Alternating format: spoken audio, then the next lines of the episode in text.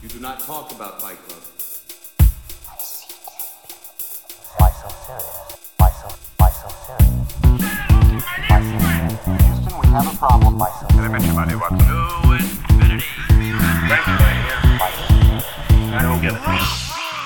Fala, meus caríssimos ouvintes! Hoje é um dia especial porque hoje são várias primeiras vezes. É a primeira vez que você pode estar me vendo enquanto você ouve o nosso amado 5 Podcast. Por quê? Porque a gente está gravando aqui hoje no Grow Working aqui em Limeira e essa é a primeira notícia que é boa, que é vocês estão vendo a gente num lugar diferente, estão podendo ver também, além de ouvir, caso você não seja da pessoa que só ouve no Spotify ou em qualquer outro agregador de podcasts. A segunda notícia é uma primeira vez também, mas essa já é um pouquinho mais triste, que é o Vitor não participará desse episódio. É um episódio especial, mas um especial sem ele. Meus pêsames, Vitor, mas calma, ele vai voltar, ele não morreu, não aconteceu nada com ele. Ele só não está aqui fisicamente para participar, porém a gente vai compensar isso. E como a gente vai compensar a falta de Vitor, um, do, um dos cernes desse, desse ambiente, desse episódio, desse canal, simplesmente trazendo aqui o meu queridíssimo convidado que cedeu o espaço aqui pra gente fazer, Maurício Butti. Cara, muito obrigado. Obrigado vocês terem vindo, mesmo o Vitor de longe. A presença dele tá aqui. Ele tá, a gente Ele- consegue ele tá, perceber que ele tá por aqui. Mesmo não conhecendo, já sei, já considero pacas. Tá perfeito. Mas é muito legal vocês terem vindo no Coworking. É um espaço que, é, enfim, é novo em Limeira, é um, é um novo projeto, por mais tenha um ano por aí. Mas é, é interessante abrir esse espaço para vocês e acho que tem tudo a ver com conteúdo, tem tudo a ver com filme, tem tudo a ver com novas ideias. E muito legal o canal de vocês, é absurdo. Valeu, valeu, cara. Não, mas e a gente já tava conversando há um tempinho, né, de fazer alguma coisa. Pô, vamos fazer. A gente já queria trazer convidados também pro Síncope, eu já tinha falado com o Vitor algumas vezes. A gente tentou algumas pessoinhas aí que estão escondidas, que daqui a pouco elas vão aparecer, Nossa. mas que ainda não deu certo de gravar. E aí, quando surgiu a ideia da gente fazer aqui no coworking e ainda ter essa possibilidade do vídeo também, né, de ter mostrar um pouco do coworking e também as pessoas conseguirem ver como, como eu fico fervoroso quando eu quero defender algum diretor que eu gosto. Então, é bem legal que a gente pode fazer é, esse episódio bem diferente mesmo. Então, como eu falei, são várias primeiras vezes, mas são primeiras vezes boas, muito boas. Sempre são boas, né? Nem Esperando, sempre, nem sempre. normalmente a gente Exato. melhora com o tempo, igual aqui, talvez a gente melhore. Exato, Talvez daqui vai- alguns episódios a gente pode gravar mais coisas e a gente fala, nossa, olha o que a gente fez aqui no A, a primeiro. primeira vez não foi muito Não boa, né? foi. Mas é válido. Mas falando de cinema, falando de cultura, acho que não, não é difícil De não cultura, a primeira vez, a primeira vez foi no cinema. Se você lembrar, mesmo É. que não seja a primeira que você efetivamente foi, mas você lembrar quando você foi a primeira vez, é maravilhoso. Você se Olha- maravilhar com, com a telona, com aquele áudio, você Mas assim, você lembra a primeira vez que você foi no cinema ou não? Cara, eu lembro mais ou menos. Eu lembro porque meu pai me levava muito no cinema quando eu era criança, meus pais, né? Aham. E eu lembro de assistir o Rei Leão na sala de cinema. Não sei se ele foi o primeiro. Eu sei que foi o Rei Leão ou o Aladdin, porque eles já Tipo, ma- comentaram. marcou a memória, né? É, eu lembro de ver na sala do cinema, só que também Rei Leão eu assisti quando saiu no cinema de novo, Sim, que era em exato. 3D e ah, tal, o e novo, eu fui ver. o último. Também. Te- teve a Caralho. animação saiu de novo em 3D, uns 5 Entendi. anos atrás, sei lá quanto tempo atrás. E agora tem um novo que eu também assisti. E é incrível. Mufasa é sempre uma tragédia. Sem sempre que que, a eu, gente ainda- vê. que eu ainda não assisti. O último. O último, O- mas não, vou deixar. Não, o, o primeiro eu já assisti, acho que, enfim, fui no cinema também. A primeira vez que eu fui que eu fui ao cinema, não vou lembrar porque minha mãe disse que quando eu era bebê, ela ela gostava muito de ir no cinema. Acho que talvez por isso que eu gosto muito de filme e me tornei quem eu me tornei por fato da minha mãe sempre me levar ao cinema desde quando eu era bebê, mas ela me disse que eu nunca chorei. Ou seja, acho que não existe nada pior que quando você está no cinema, tem uma tem uma criança ali que começa a chorar e te desvia a atenção, ou pessoas que estão conversando. Enfim, eu não sou aquele cara chato que vai no cinema e ficou, enfim, cutucando a pessoa da minha frente, mas diz a minha mãe que eu não atrapalhava ninguém, então Justo, é melhor tipo de criança. Então, você era uma criança que já estava apaixonada, já estava fascinada pelo cinema. Eu acho que é o que tem hoje em dia que os pais colocam. Ele quer, quer sossegar a criança, dá o tablet ou o celular para a criança ver alguma, algum desenho animado. Eu acho que eu cri- fui criado isso dentro do cinema ou em- na frente da televisão, como era antigamente. E aí você começa a entender, oh, tem uma tem uma- algo em movimento, e aí você vai montando quadrinhos, histórias, e acho que aí. Fora todo o o resto visual, é né? história. Todo o visual também, cores, áudio, músicas, né? Ah. Os filmes da Disney, que são os primeiros que todo mundo começa a ver ali, Exato. são musicais, então tem todo esse aspecto diferente mesmo. Você vai para um outro mundo. O mundo do cinema, ele é um mundo diferente É um mundo e você mágico, é né? submerso naquilo e é muito, muito massa quando você começa também a perceber e sacar o que está sendo feito ali. E falando em sacar o que está fazendo ali e tal, qual que seria o tema do episódio? Isso é uma coisa que a gente ficou debatendo.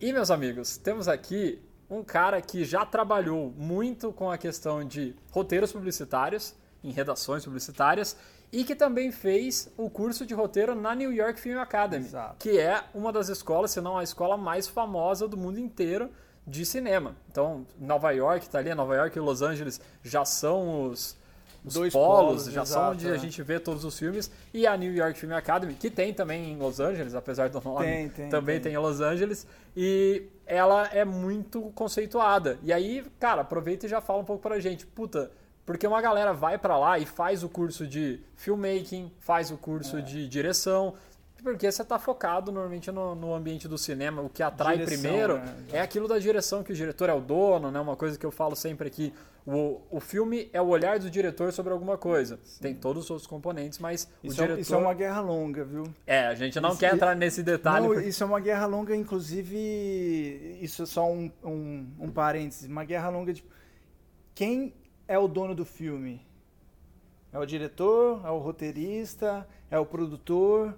É, então tem essa discussão de roteiro versus, versus direção. Eu não gosto muito de entrar nisso porque acho que quando as- os dois polos se conversam e se conversam bem, você faz um filme brilhante. Agora quando um polo não vai, Exato. Porém, isso é, um, isso é, uma, isso é uma longa história para um outro episódio, talvez um outro episódio. Que eu poderia piorar ainda mais essa discussão, porque eu tava fazendo um curso esses dias com o Daniel Rezende, que é o diretor de Bingo, diretor de Turma da Mônica Laços, e também é editor, ele era montador, fei- concorreu inclusive ao Oscar pela montagem de Cidade de Deus, e tem a parte de edição também. Não é só roteirizar, não é só Ah, filmar. É outra direção. E ainda, como é que você monta também. o filme, como você faz aquele filme, e uma coisa que ele fala que é muito verdade. Um filme, você filmou tudo, mas você não editou ainda, ele é um monte de material bruto.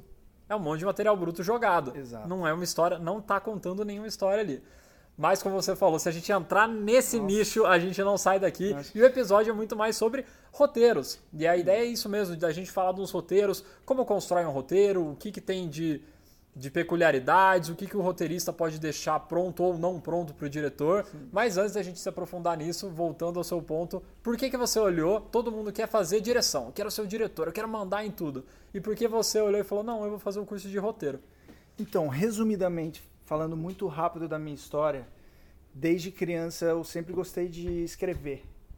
E eu comecei nessa parte de escrever, escrevendo músicas. Ou seja, eu tinha meu violão e eu, eu não, não simplesmente tocava, reproduzia as músicas que da rádio. Eu, eu sempre quis criar uma coisa minha. E eu comecei escrevendo músicas, escrevendo tanto a parte do violão quanto a parte da letra. E, enfim, depois passou a escola e para chegar no vestibular, o que que eu, que que eu quero ser? E aí eu, eu vi as propagandas, a criatividade, eu gostava de, dessa, desse lance de criatividade. E eu me embarquei, eu embarquei na, na propaganda. E na propaganda eu me achei na redação publicitária, que vem a ser uma, a, a mesma concepção de ideia, mas totalmente diferente de você conceber um filme, de, de roteirizar um filme. Então, entrando, trabalhando por 10 anos em agência de propaganda, eu fazia muito roteiro para TV, ou seja, o, o comercial. Eu fazia comerciais de 60 segundos, 30 segundos. E para você fazer uma ideia em 30 segundos, 60 segundos, é papum, tem que ser rápido. Ali eu tenho que vender o produto, contar uma ideia, tudo em 30, 60, tudo em 30 ou 60 segundos. En- Então, Que é a- uma coisa que é muito difícil se você pensar no lado do filme, que você tem todo um tempo para você criar a história, criar o ambiente, criar o personagem que tenha uma empatia com o público. Cara, Exato. você tem um tempo curtíssimo, 30 a 60 segundos, você tem que fazer tudo isso. Exato. Porque uma propaganda Ex- é vendendo um produto, o cara tem que querer comprar. Como ele vai querer? Se você conseguir cativar o cara nesse tempo.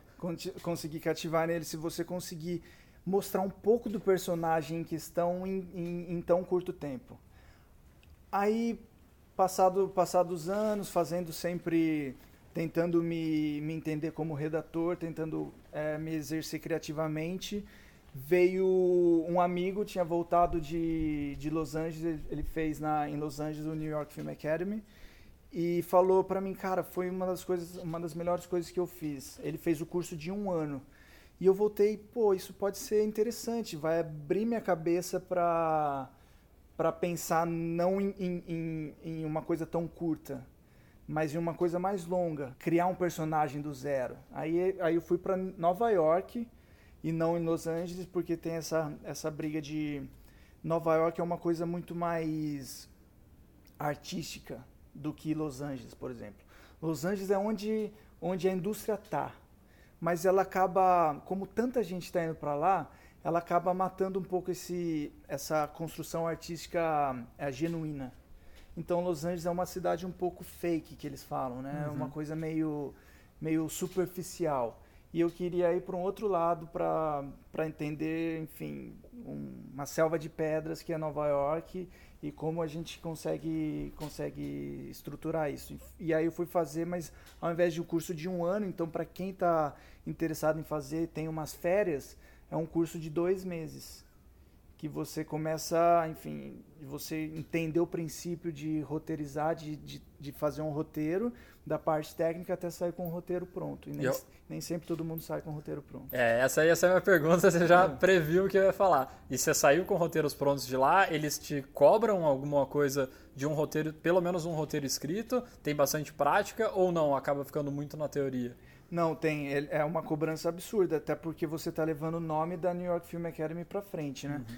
Então eles te cobram um roteiro de mais ou menos umas é, 120 páginas, de 100 a 120 páginas, e cada página num programa de roteiro é um minuto por página. Então uhum. se você tem um você tem um longa aí de 120 minutos. Enfim, foi uma coisa super técnica, super super é, é, gratificante, mas muito difícil. Inclusive alguns americanos que estavam na minha sala, mesmo eu não tendo a primeira língua o inglês, é, eu, eu consegui entregar, enfim, meu roteiro foi super bem avaliado lá. E alguns americanos é, tem o fator da língua, mas a língua ali não, não tinha nada a ver. Você pode estar o, o, a, gramaticalmente tudo perfeito, mas você não consegue às vezes entregar um produto porque, enfim, não teve ideias. E, e, e acho que por eu ter esse acesso a ser redator e estar tá sempre pensando criativamente, criando 30, 40 roteiros para cada, cada comercial que eu ia fazer, isso ajudou a conceber uma ideia e dessa ideia virar um, virar um plot, virar um, virar um filme, um longa, né?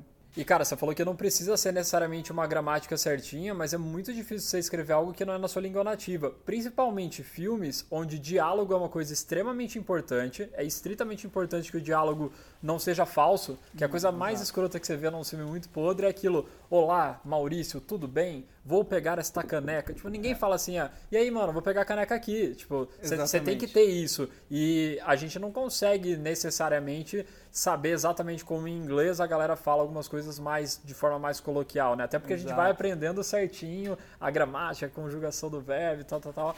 Então, eu acho que realmente foi um desafio com certeza muito e... foda, porque já é difícil pra caramba escrever, cara. Eu escrevi até hoje um roteiro que era para um curta de 10 a 15 minutos e já foi super difícil. E especialmente isso do diálogo, para saber trazer uma coisa fluida, uma coisa que você não fique vendo que é uma exato. parada travada. E, cara, se fazer um roteiro que é para um longa de quase duas horas, Enfim, realmente tem, é um tem, desafio. Tem tantas coisas é, muito técnicas e específicas quando você está fazendo um roteiro. Mas o, o, o, legal de você ver é quando você está colocando as palavras no, no, no, no programa e quando você tenta interpretar, acho que vocês conseguem ver, eu não sou um ator. Eu não, eu não, enfim, isso, isso eu, eu, sempre lidei com palco de música, mas quando você tem esse tete a tete, assim, a atuação é totalmente diferente de quando um roteirista vai, vai falar alguma coisa. E, e é interessante de ver como os atores, lendo o seu roteiro, põem vida àquilo. Porque às vezes se você tá, é, você escreve uma coisa e você lê em voz alta, é legal você ler em voz alta para ver se aquilo está fazendo sentido, enfim, até esse, esse lance gramatical de, da língua. Mas quando tem uma atuação naquilo, é, é, é outra vibe, é totalmente diferente. Você fala, nossa, é, muda totalmente. Por mais que a ideia tá lá, a ideia do roteiro tá lá, com uma atuação existe a pausa, existe a entonação, existe o gesto de gesticular, é totalmente diferente. E até o que eu ia falar é que tem a leitura branca do roteiro, que é uma prática muito comum, e ali junto o roteirista, o diretor, os atores também, eles vão interpretando um pouco, colocando a entonação nas falas, não tão a ferro e fogo como vai ser no filme, mas eles colocam já a intenção, a entonação, e ali você também consegue exatamente já perceber como que tá saindo, o que não tá saindo tão legal, o que não tá passando a mensagem que você queria quando escreveu, porque isso é a coisa mais fácil também, você escrever uma coisa e falar, cara, tá muito claro o que eu quero falar aqui. E aí a hora que você vê as pessoas falando, você fala, cara, não tá tão claro assim. Então existe essa prática da leitura branca, exatamente para o cara já conseguir pegar mais a, a vibe do filme, né? Conseguir entender se o, o- a mensagem principal que ele quer passar tá ali dentro ou se não, se ele não tá conseguindo atingir isso.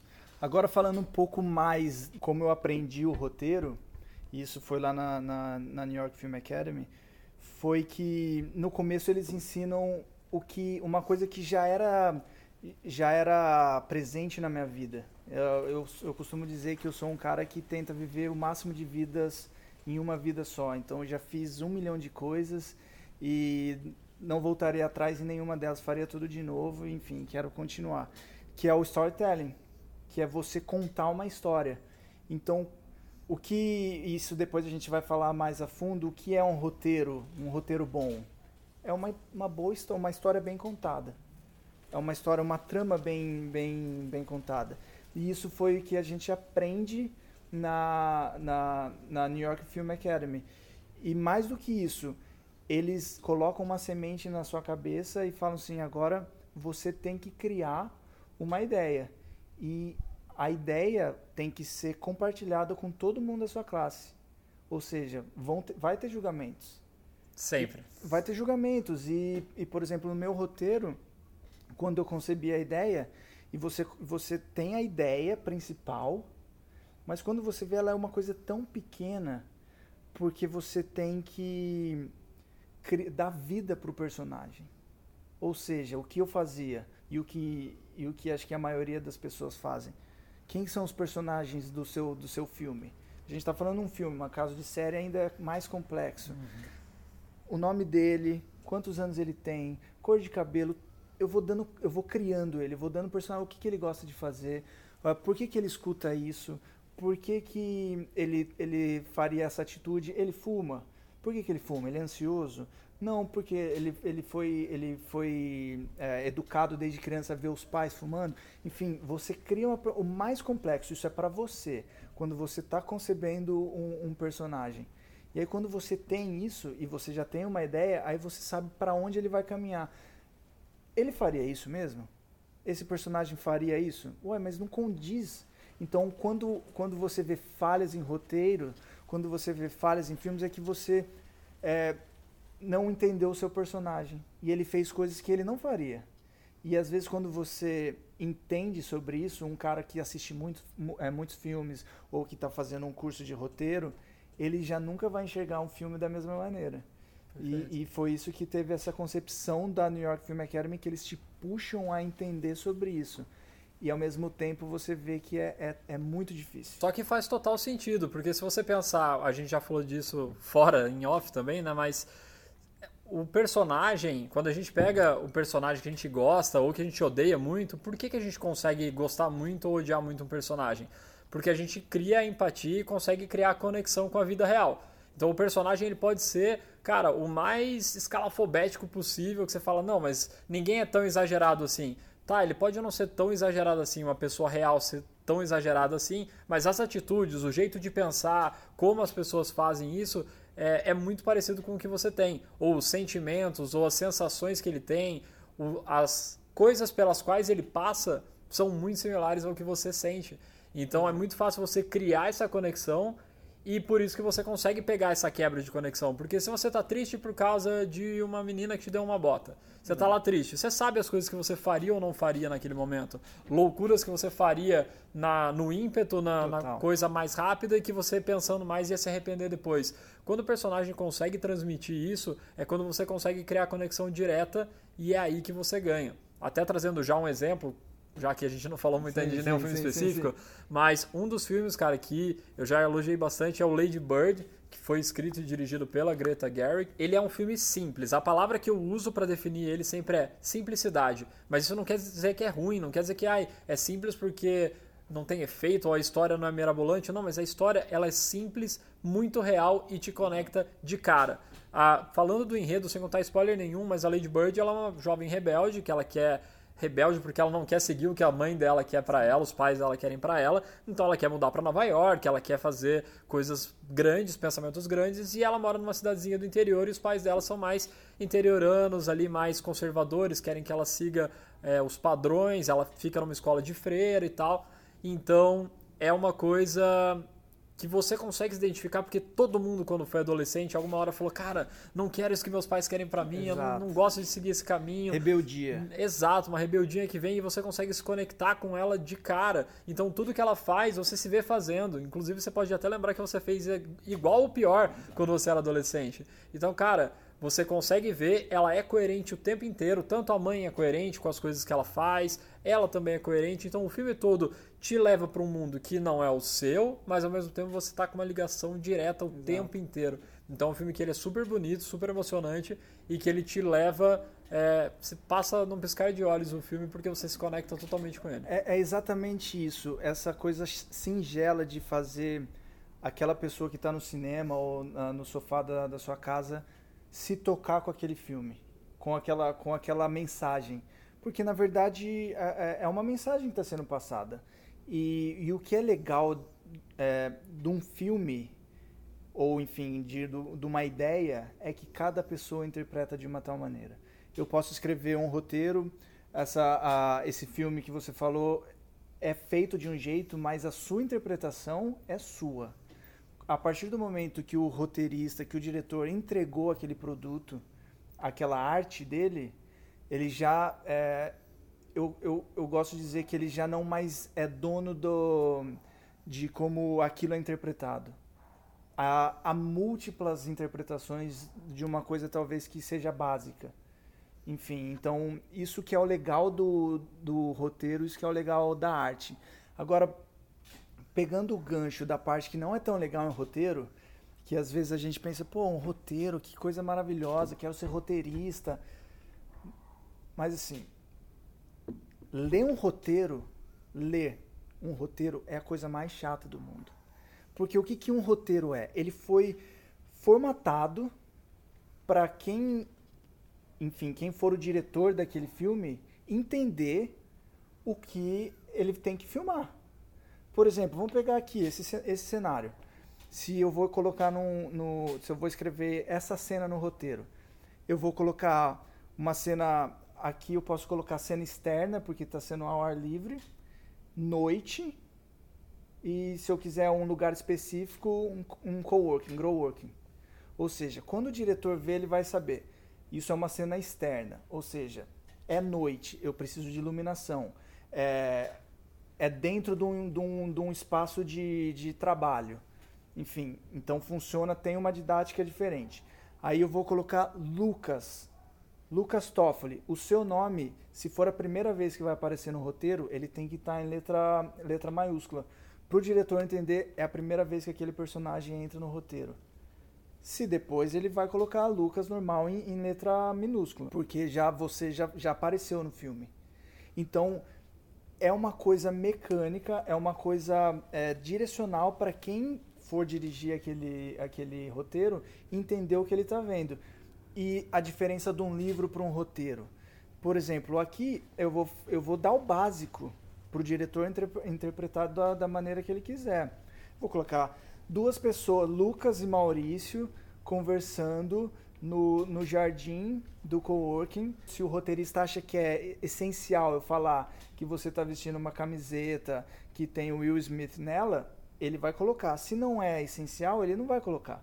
Se é essencial para aquele ator tá usando óculos, ele vai colocar óculos, cabelo comprido, barba, ba- eh, barba longa, enfim, porque o cara vai entender, o diretor, a hora que entender aquele filme, ele fala assim, não, aquele ator tem que ser fiel ao que ele escreveu. E muitas dessas coisas são mudadas, enfim, de, de acordo com a, com a necessidade do filme. Mas é, é uma coisa chata de você ler. Se você pegar um, um roteiro e você, na décima página, você vai falar, poxa, que coisa chata, diferente de um livro. Um livro é diferente de um roteiro, porque um- o livro, ele, ele esmiuça para você e você vai criar a imagem, projetar a imagem do que você está lendo. Mas ele vai falar da cor verde, do, daquele jardim que faz uma luz na, na sua cabeça, que enfim tem um contraplano assim. Ele não te dá muita, muita margem para você criar. Você está lendo e criando aquilo que ele está falando. Então é muito mais complexo. Então existe, enfim, existem muitos livros que depois acho que é vale os ganchos da gente colocar que viraram filmes. Sim, é a coisa mais comum até, porque, cara, ter uma ideia, ter uma premissa, desenvolver ela, criar um Exato. roteiro com personagem cativante é difícil pra caramba. E aí tá aí até série, Game of Thrones. Puta, o negócio foi um puta sucesso mundial, fenômeno, mas ele é baseado em livros, os personagens estavam lá, os acontecimentos Exato. também. E o roteiro, puxando isso que você falou de, ah, o roteiro é chato. Cara, ele é tão técnico quanto uma planta baixa, que é onde você posiciona onde Exatamente. vão estar as câmeras, onde que a arte vai colocar cada coisa. Exatamente. Então, ele realmente tem essa parte chata do técnico. E aí uma coisa legal que você falou, cara, que eu queria mostrar também como tá tudo conectado. A gente tinha acabado de falar que desenvolver um personagem muito bem é fundamental para um roteiro ser bom. Só que você acabou de falar que, ó, eu vou colocar a, a roupa que ele tá só se for essencial e eu vou poder essencial. colocar também o óculos se ele tem que ter o óculos.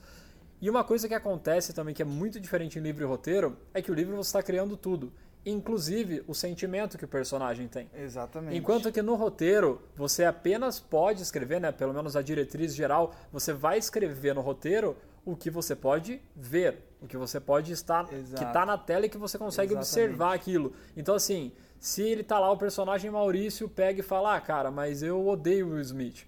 Eu não posso escrever no roteiro: "Ah, e Lucas ficou muito triste com essa afirmação". Não. Não, cara, a não ser que Lucas faz uma cara de, é, de baixar as sobrancelhas e decepção e abaixa a cabeça. Eu tenho que mostrar isso visualmente, ou eu não preciso mostrar visualmente, porque se meu personagem for muito bem construído, em cenas anteriores você já vai saber que esse Exato. personagem ama o Will Smith. E a hora que o cara falou disso, e ele, você já vai saber. Ele vai fazer, lógico, o ator vai ter a interpretação, né? Vai dar uma, uma sentida ali, mas você já vai saber que ele não gostou daquilo, porque é coerente Perfeito. com o personagem. Então você consegue conectar as duas coisas. Você tem um personagem muito bom e por isso você entende, e o roteiro ele é tão técnico a ponto de você não poder colocar sentimentos. Ah, e ele estava apaixonado naquele momento. Não, como que você mensura ele estar apaixonado? Não tem É. como você ver isso. Então, isso é uma dificuldade também que normalmente quando você vai escrever os primeiros roteiros é uma, uma falha a, básica. A né, maioria, vai lá e vai, a maioria vai colocar isso e eu coloquei no meu primeiro roteiro. E, e, enfim, e a minha professora falou: exato, se a pessoa, se você quer que o Lucas demonstre a emoção que ele está pensando, ele está divagando, você tem que colocar ali uma expressão que ele, que ele fez. Lucas é, simplesmente não fez, fez cara fechada, fechou a cara quando fulano falou daquilo. E, e, e discorrer sobre aquilo, discorrer na, no diálogo. Por que, que o Lucas não gostou? Ou o que, que é? Ele, ele, jogou, ele jogou o cigarro, a bituca de cigarro mais forte no, no chão. Ou ele deu. Ele, ele fechou a cara. É exatamente isso, é exatamente o que você falou. Como ele passa aquela, aquela, aquela sensação para a câmera. E o telespectador tem que entender que o Lucas não gostou. E não uma coisa de livro que, como você não tem imagem ali, ele precisa, ele precisa detalhar para você que ele está divagando, ele está pensando com ele mesmo. Enfim, não, não, essas coisas técnicas não tem no roteiro. E é por isso que ele não é tão gostoso de se ler.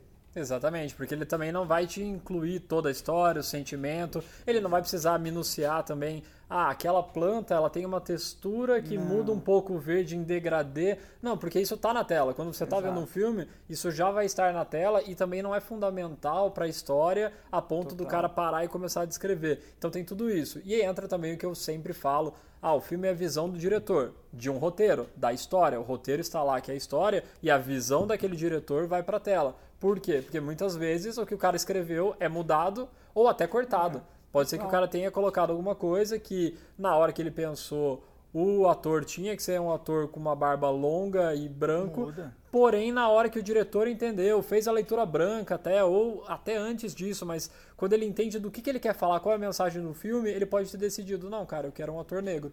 Eu acho que É, faz mais sentido pra minha história Não, isso. isso- E isso pode mudar, até porque o roteirista não vai normalmente escalar o ator que ele quer, a não ser também quando a gente pega, por exemplo, um Shyamalan que escreve os roteiros dele e dirige o filme. Total. Aí é um pouquinho diferente. Aí ele pode até colocar sentimentos se ele quiser, porque, É. cara, é o roteiro dele mesmo. Ele não vai fazer isso porque tem outras pessoas que vão ler também, é toda aquela questão técnica. Mas ele pode colocar várias coisas ali porque ele já sabe é, o que, que ele vai querer fazer.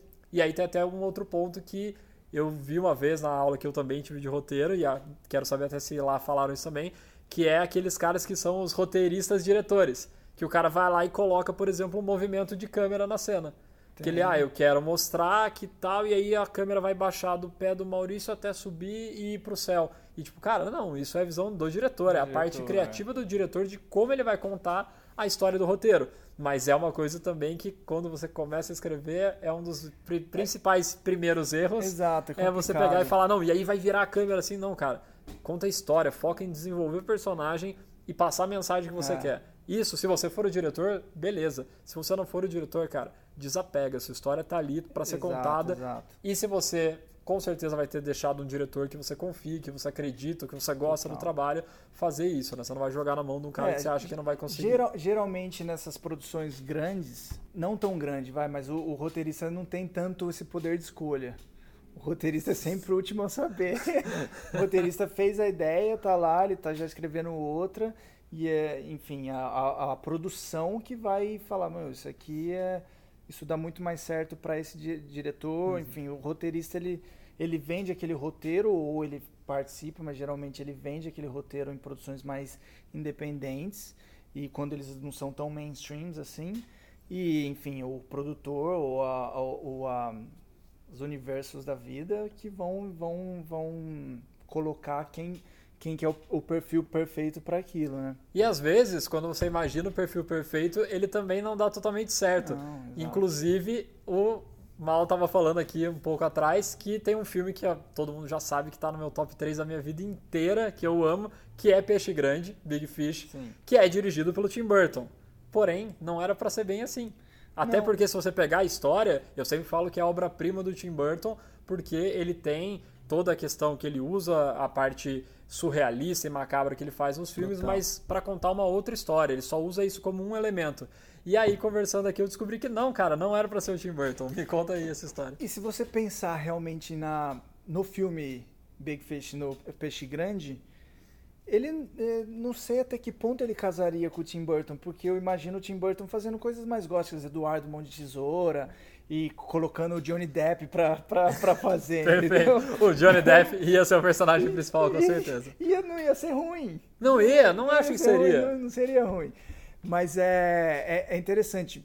Pelo que eu li, pelo que eu, pelo que eu fui a fundo nesse filme, quem seria seria o Steven Spielberg, que também não, a gente não precisa falar nada sobre ele. Cara, né? é só você pegar, por exemplo, o ET. Pega um exemplo só aleatório. ET. Como que o ET, básico, é. veja como ele tá muito mais próximo É. no pezinho ali do peixe grande do que, por exemplo, Edward Mão de Tesoura É, ou a noiva cadáver, como eles estão To- totalmente longe desse universo. Totalmente. E, e assim, o, o Jack, o Jack Nixon ia ser pro, pro, pro Edward, pro pai.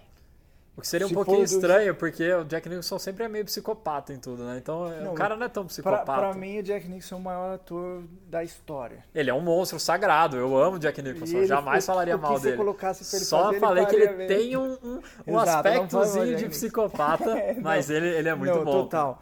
E, a- e eu acho que pensando nisso, o Tim Burton não, não seria o, o ideal para esse filme, até porque o filme ele é totalmente luz, ele não é escuridão. Ele é totalmente, ele fala de um tema que não é sombrio. Ele fala de um tema de imaginação, um tema leve. Se você pegar a, a direção do filme, é isso. Ela, ela tá dá um- um- uma, uma coisa meio surreal, meio Disney, assim, da cor, da paleta de cor que eles colocam.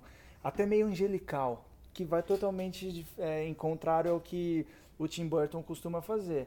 Mas assim, diretor quando é bom, cara, ele vai, ele, ele vai pegar e, e colocar a parte, a, a mão dele, o toque dele, que dá pra ver muito do toque dele, que enfim, você ainda tem a, a bruxa, o jeito que ele coloca a bruxa, o, o, o, o, o gigante, enfim, essas coisas meio macabras ele consegue inserir ali. A floresta que ele entra também para achar a cidade, que é Spectrum, ele também passa com todos os galhos retorcidos, ele é preso ali nos galhos também. Então ele consegue realmente colocar os elementos que ele normalmente usa nos filmes dele, mas para contar uma história totalmente diferente e que, cara, ficou maravilhoso. O filme ele tem mensagens incríveis ali e ele conseguiu é, colocar o que tem no livro. é, ele é baseado num livro e ele conseguiu trazer os aspectos do livro também para tela. Não, isso, isso eu queria até fazer um parênteses, que, a- que a gente estava falando de livro e diferença de livro e roteiro, né?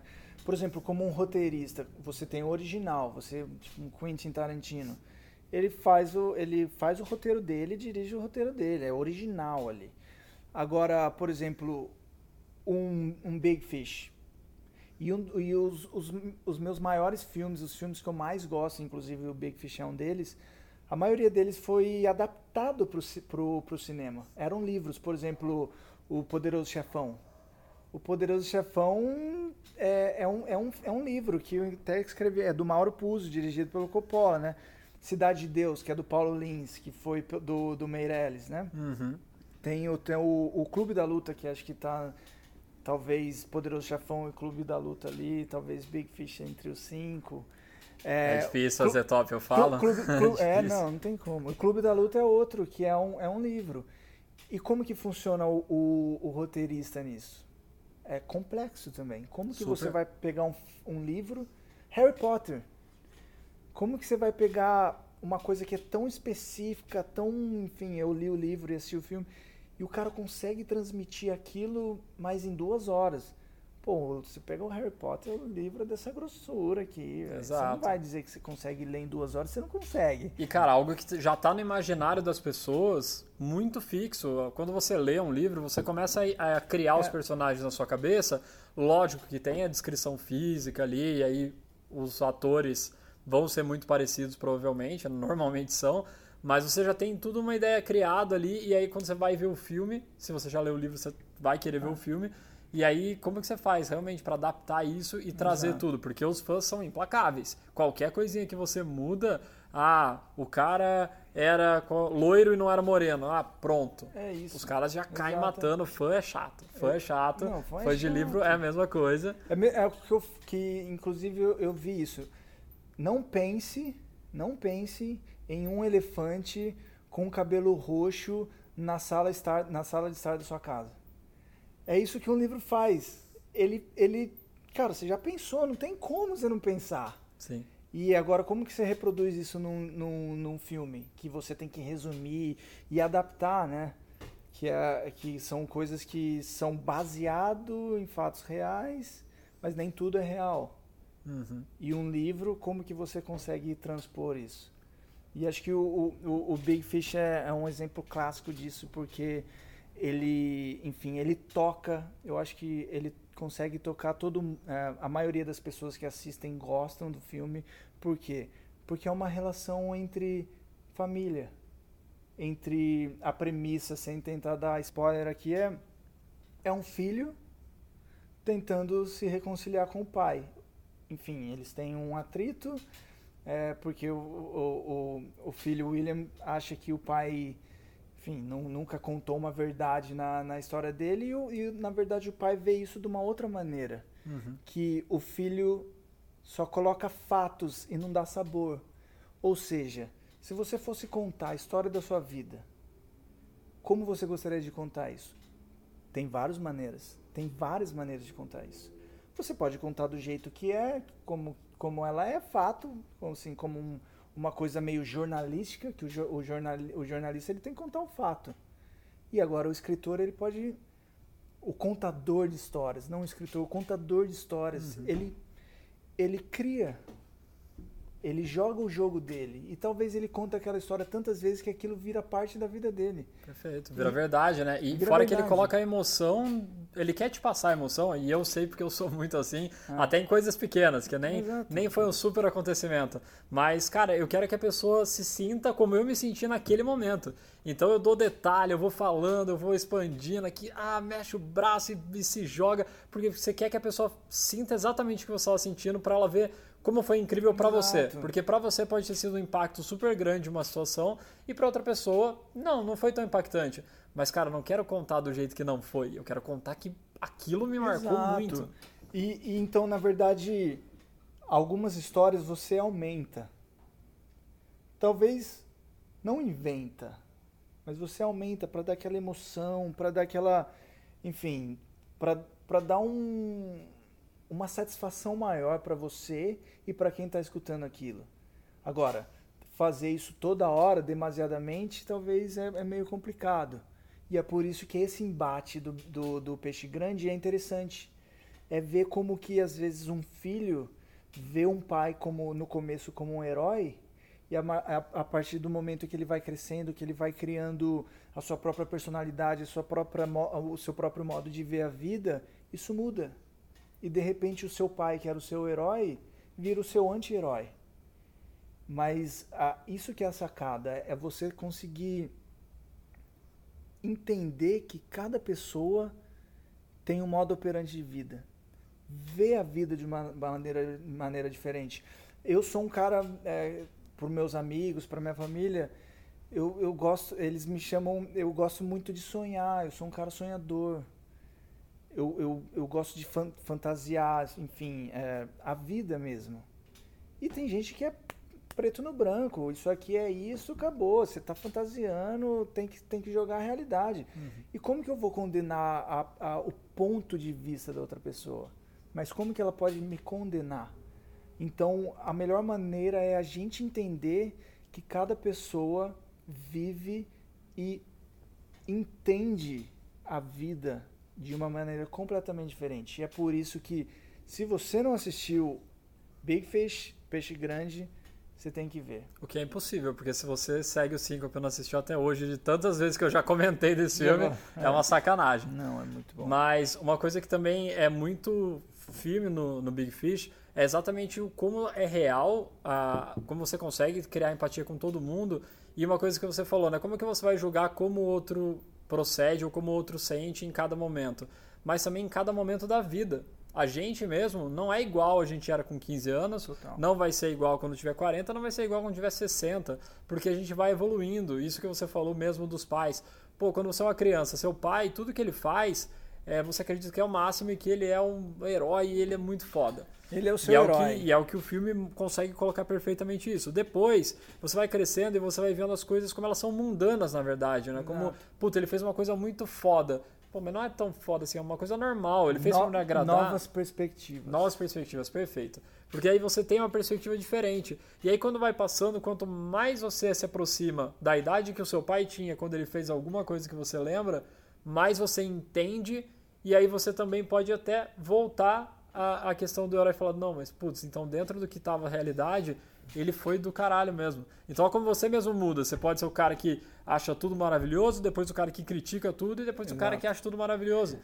E você vira a outra pessoa, ou você Não, vira. é, é isso. Agora, agora puxando isso que você está falando para o mundo do roteiro, imagina uma pessoa, ima- imagina um roteirista é, escrevendo um roteiro e assim não tem como você não colocar o seu eu naquela, naquele diálogo. Eu não imagino o Tarantino colocando falando do, do em Pu- em Pulp Fiction do McDonald's do quarteirão se ele não pensasse aquilo, entendeu? Porém, olha a dificuldade. Você tem vários personagens que pensam totalmente diferente um dos outros. Então você tem que ter perspectivas. Ou seja, eu criei um personagem X. O personagem Y tem que ser ou é, ou, ou enfim, é como depende do que, o, do que o, o filme pede, ele vai ser totalmente diferente. Você tem que entender o lado daquilo.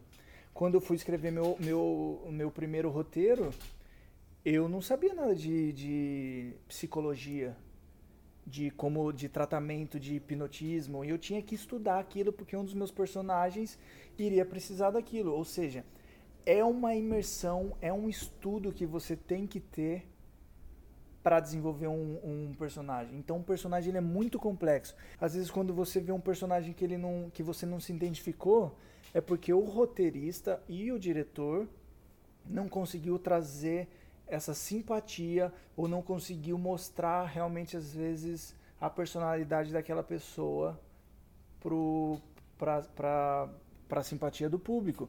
E às vezes quando uma personagem, um personagem morre, você às vezes não sente, ou às vezes quando um personagem morre você sente muito, porque você já criou laços com aquilo. Ou seja, ele foi muito bem desenhado. O que muda totalmente um filme para uma série. Porque uma série, um filme, você tem lá, sei lá, três, quatro personagens principais e o, re o resto mais, mais, mais superficial. Agora, uma série, na minha opinião, para ela ser boa, ela tem que ter muitos, mas muitos personagens que eu consiga identificar, porque você precisa criar frentes. Ou seja, vamos falar, o Dark, Breaking Bad. Imagina, são cinco, seis temporadas que você precisa de tempo. E para aquele tempo você precisa mostrar o Lucas, você precisa mostrar o Maurício, você precisa mostrar o fulano. Eu preciso entender como que é o modo operante daquela pessoa.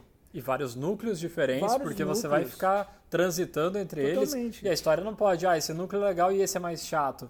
Puta, se você ficar oscilando, no geral, na hora que o cara fizer a média, ele vai falar, Exato. não, é, meio chato. E num mundo que cada vez mais as pessoas têm É. mais séries, mais streamings e são desertores. Eu não sou essa pessoa, tá? Eu gostaria de deixar muito claro Do e registrado Do quê? que eu não sou desertor. Eu comecei a ver uma série, eu achei ruim, eu assisto até ela acabar. Jura? Porque Eu eu, não falo, não, consigo. Eu não eu tenho, pra eu poder falar que é ruim, é o que as pessoas falam, é o que os desertores falam. É o Exato. lema dos desertores. Mas eu, eu só consigo analisar uma obra inteira se eu vi tudo. Se eu Não, vi tudo, eu exato, posso exato. falar, cara, isso é ruim, isso é bom. Agora, se eu vi, achei um pouquinho ruim e já paro, eu acho que eu posso perder tanta coisa. E até trazendo um exemplo prático, cara, o Better Call Saul, que é um spin-off do Breaking Bad. Cara, quem já assistiu, eu ainda tô no meio da última temporada que já saiu. Mas eu não vou dar Saiu spoiler. quando? Ah, já faz tempo, na verdade, que é a assisti, quinta. Você já deve ter visto tudo. Mas você vai concordar comigo com certeza. Não sei. A primeira temporada de Better Call Saul é horrível. Não.